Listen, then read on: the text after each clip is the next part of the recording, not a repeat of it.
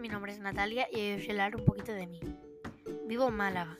Lo que más me gusta hacer en mi tiempo libre es jugar en el ordenador, ver YouTube o subirme a la casa de mis primos a jugar con ellos. Mi comida favorita es la pasta. El próximo viaje que haga me gustaría que fuera a Cazorla. Espero que paséis un buen día. Adiós.